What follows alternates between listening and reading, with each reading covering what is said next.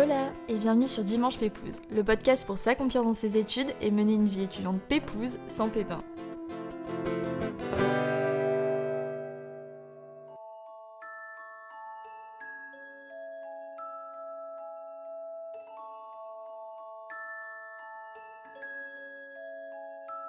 Hola vous, comment ça va? Je sais pas si ça s'entend à ma voix mais je suis surexcitée, je suis trop contente d'enregistrer ce second épisode.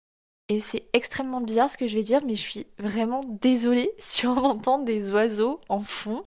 Je suis dans mon appart à Paris et j'entends les oiseaux dehors, c'est merveilleux. Donc si vous entendez des petits chants d'oiseaux, c'est cadeau. je peux pleurer pour ça, je peux être émue pour ça. pour de vrai, j'ai eu tellement de retours en DM, vous m'avez envoyé plein de messages vocaux pour me partager vos ressentis et tout ça m'a fait trop trop plaisir.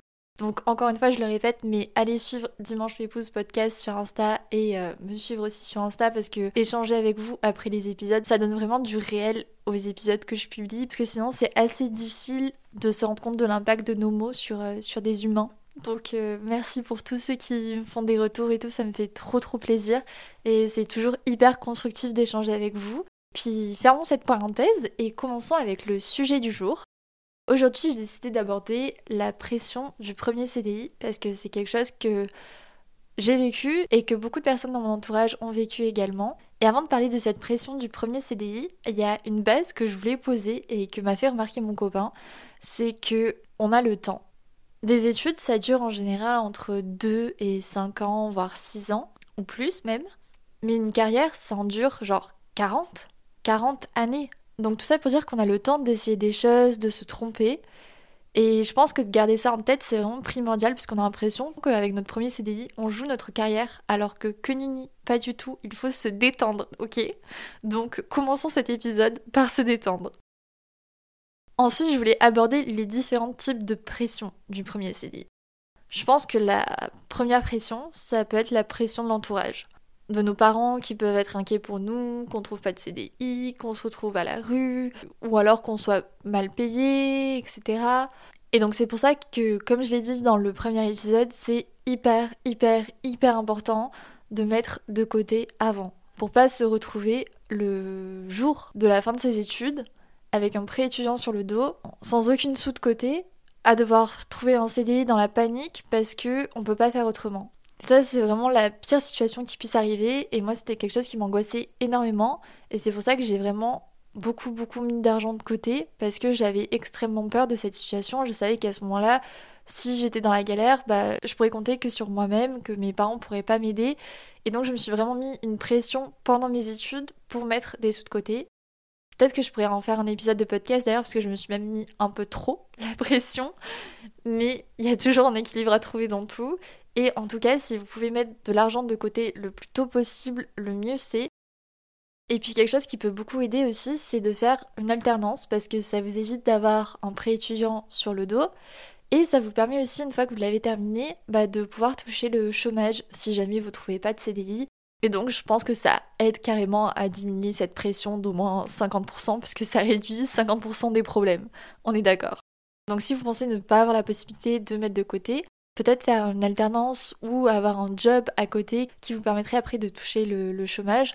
Ça, ça pourrait déjà pas mal aider à réduire cette pression et le fait de cumuler des expériences professionnelles à côté de ses études, ça aide aussi énormément à se poser les bonnes questions de qu'est-ce qu'on veut faire plus tard, quel métier va réellement nous plaire et donc de commencer sa vie active sur de bonnes bases, je pense.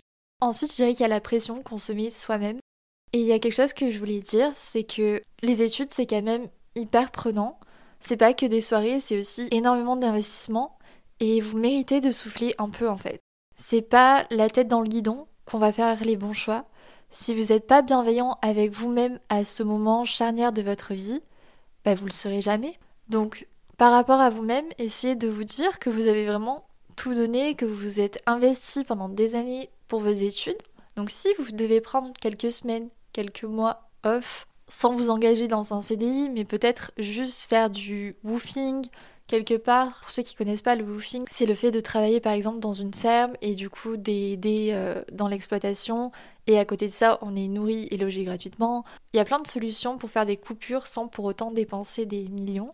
Et c'est pas parce que vous êtes parti pendant euh, deux, trois semaines ou six mois à l'étranger pour souffler parce que vous en aviez besoin avant de vous engager dans un CDI qu'un recruteur va remettre en question votre profil. Au contraire, je pense qu'un recruteur préfère prendre quelqu'un qui a vécu ce qu'il avait à vivre, qui a pris le temps de se poser les bonnes questions et qui est déterminé à trouver un emploi dans lequel il va s'épanouir. Je pense que c'est de cette façon-là qu'il faut le voir aussi. Donc bref, la pression envers soi-même, on oublie. Et sinon, le troisième type de pression que j'ai identifié, c'est bien sûr la pression sociale. En sortie d'études, je me suis rendu compte à quel point c'était la course au CDI sur LinkedIn à celui qui décrocherait le meilleur CDI, le mieux payé, dans la meilleure boîte, le meilleur grand groupe, blablabla. Bla bla bla Mais en fait, la réalité, c'est que c'est 100 fois mieux de s'écouter soi-même plutôt que de chercher à impressionner des relations LinkedIn qui, à la fin de la journée, n'en ont absolument rien à faire de vous. Parce que purée, LinkedIn, c'est vraiment du moi je, moi je, j'ai réussi à faire ci, j'ai réussi à faire ça, nanani, nanana, nanana. Mais en fait, c'est juste du personal branding, mais à la fin de la journée, on est tous pareils. On est des milliers, voire des millions à galérer à décrocher notre premier CDI. On est des millions à se poser des questions sur est-ce qu'en fait ce job me plaît vraiment? Non, je pense pas, j'ai envie de changer. Et c'est ok, sinon le contraire, ça serait vraiment qu'il y a un problème. Donc bref, la pression sociale, on oublie aussi et on fait les choses pour soi. Le bon choix, le bon parcours, c'est celui qu'on fait en s'écoutant soi d'abord et en prenant le temps de se poser les bonnes questions. Et puis bien sûr, il y a le cas de figure où on veut trouver un CDI, mais on n'en trouve pas.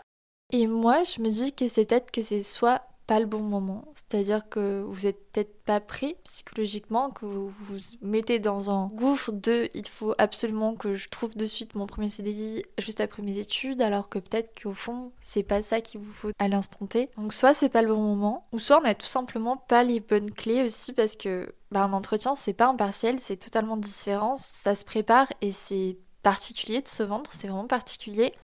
En janvier, j'avais fait une collab avec euh, Article 1, qui est une plateforme pour euh, échanger avec des mentors qui accompagnent dans la construction d'un projet professionnel.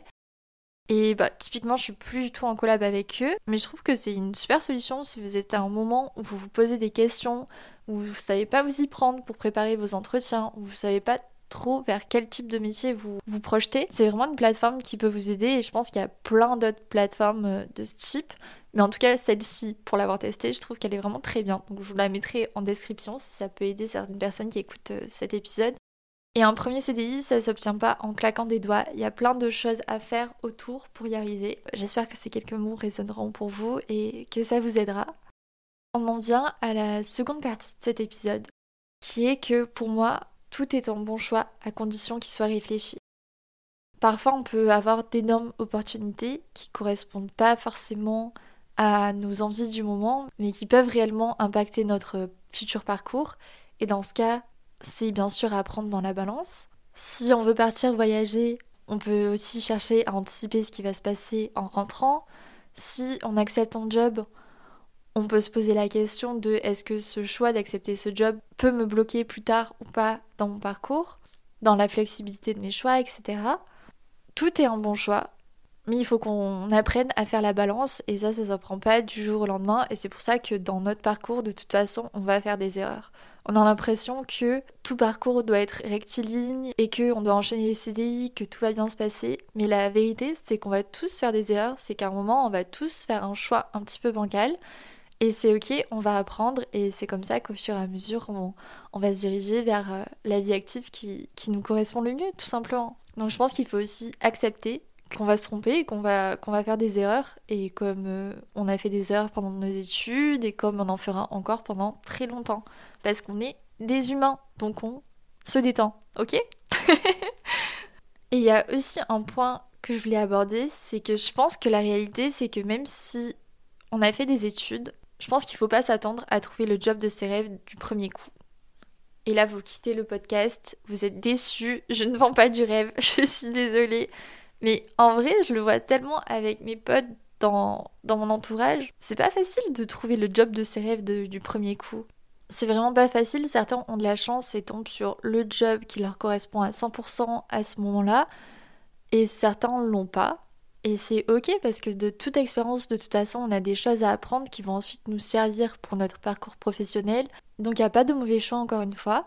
Par contre, je pense que le fait de cumuler des expériences professionnelles et personnelles pendant ses études et juste après, ça peut énormément aider à affiner ce qu'on veut et ce qu'on veut pas et de moins se tromper en décrochant son premier CDI, d'avoir plus de facilité à trouver ce qu'on veut vraiment parce que à travers nos expériences professionnelles, que ce soit les stages, les alternances, etc., on a pu affiner le type de poste qu'on voulait, dans quel type d'entreprise, etc.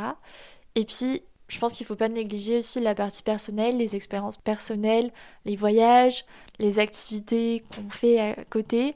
Tout ça, ça nous permet de faire des rencontres, de, décrocher des opportunités et de se rendre compte de ce qu'on veut réellement au final. Donc si vous écoutez cet épisode et que vous n'avez pas encore terminé vos études, profitez-en s'il vous plaît pour faire plein plein de stages, d'alternance, même si c'est des trucs relous, au moins ça vous permettra de savoir ce que vous voulez, ce que vous voulez pas et vraiment vivez pleinement vos études parce que c'est vraiment le moment de tester plein de choses. Et puis même après vos études d'ailleurs aussi. Et purée, comment c'est possible de blablater autant toute seule, pétard? Oh là. Bref, je voulais finir cet épisode en partageant quelques conseils de mon copain, mais aussi de toutes mes copines qui viennent de commencer leur premier CDI cette année. On les applaudit. Contrairement à moi qui ai décidé de me dire YOLO Donc je leur ai demandé s'ils avaient des conseils à nous partager pour un premier CDI. Comment vivre cette période de tout premier travail en fait. Alors les conseils de Monsieur Adorable, c'est que pour lui, il faut prendre le temps de s'adapter. Parce que bien sûr, c'est un rythme totalement différent des cours. Donc pour lui, c'est hyper important d'avoir une activité personnelle à côté, que ce soit le sport. Enfin, lui, c'est surtout le sport. Vous savez que Monsieur Adorable est quand même marathonien. Mais voilà, n'importe quelle activité qui nous stimule à côté de notre CDI pour pas non plus se faire engouffrer par euh, le rythme de notre travail. Et son second conseil, c'est aussi de faire attention à sa vie sociale parce que c'est vrai que la vie sociale qu'on a en premier CDI, elle est totalement différente de la vie étudiante où on peut être habitué à sortir souvent, etc. Tandis que si on se retrouve avec des collègues de travail qui sont déjà parents, qui sortent pas beaucoup, bah ça peut être un rythme totalement différent et du coup on peut être amené à avoir très très peu de personnes, surtout si on est en télétravail. Donc peut-être soit à chercher à accepter ça, ou alors à anticiper ça et se prévoir quand même des moments où on va voir nos potes, sortir, pour pas que la transition soit trop brutale, vous voyez. En tout cas, je vous rassure, pour Monsieur Adorable, elle n'est pas brutale, il sort beaucoup. Et ensuite, j'ai une copine d'école, ma copine Lulu, si tu passes par là, je te fais de gros bisous, qui m'a également partagé ses conseils. Alors, son premier conseil, ça concerne le moment où on décroche son premier CDI. je vais carrément vous lire le message qu'elle m'a écrit. En vrai, juste la base de quand tu fais tes entretiens, avant même de commencer à taffer, faut aller là où tu sens que tes boss auront les mêmes valeurs que toi. Et ça, je trouve ça tellement important et tellement vrai. Et même pour mes stages, je l'ai ressenti comme ça, parce que je trouve que c'est hyper compliqué de travailler avec des personnes qui n'ont pas du tout les mêmes valeurs et la même vision que toi, même si ça peut aussi énormément euh, nous apporter d'avoir des visions différentes. Mais si on sent que c'est totalement différent et qu'on peut vraiment pas fit dans cet environnement, euh, pour moi, ça va être très compliqué. Et donc elle a précisé dans le travail et dans l'équilibre qu'ils veulent donner à leurs employés. Et ça, je trouve ça hyper important aussi. Il y a plein de boîtes maintenant qui favorisent extrêmement l'équilibre des employés. Et ça, c'est vraiment génial. Et donc euh, bien se renseigner de ce côté-là au moment des entretiens, ça peut être hyper bien. Et elle a ajouté et essayer de garder un bon équilibre vie pro et vie perso et pas te faire bouffer par tes horaires. Entre parenthèses, chose que je ne fais pas non plus MDR. Mais accepter une fois par semaine de se donner une heure pour partir et genre aller au sport ou autre, ou juste rentrer avant 21h pour pas être exposé de fatigue. Je suis totalement d'accord. L'équilibre vie pro, vie perso, pour moi c'est primordial et c'est tellement dur à trouver. Mais en même temps, on peut pas le trouver si on le cherche pas. Donc il faut se donner les moyens et ne pas se laisser euh, faire bouffer par les horaires, comme il dit.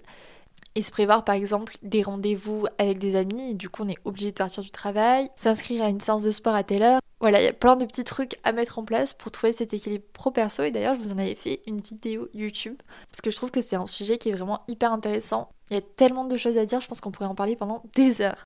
Ensuite, elle a précisé poser les bonnes bases avec tes boss. Ça aussi, je trouve que c'est primordial. Ne pas avoir peur de t'affirmer si tu as des gens à manager. Je pense que ça, ça doit être hyper dur quand on est euh, en premier CDI, de vraiment s'affirmer Alors que bah il y a quelques mois t'étais que stagiaire ou alternant et maintenant t'es manager et tu dois manager des stagiaires et des alternants, ça doit être trop trop bizarre comme transition. Mais je pense que comme toute chose, bah ça s'apprend. Ah très important, elle a dit savoir dire quand t'es sous l'eau et demander de l'aide. Non mais ça, tellement. Alors que souvent on va pas oser et en fait ça va être pire parce qu'au bout d'un moment on va exploser et les gens autour de nous ne vont pas comprendre. Donc euh, c'est comme dans tout, dans toutes les relations, dans tout. Faut le dire, il faut communiquer. Et enfin, oser poser les bonnes questions au début si tu sais pas faire quelque chose, mais quand même être autonome rapidement.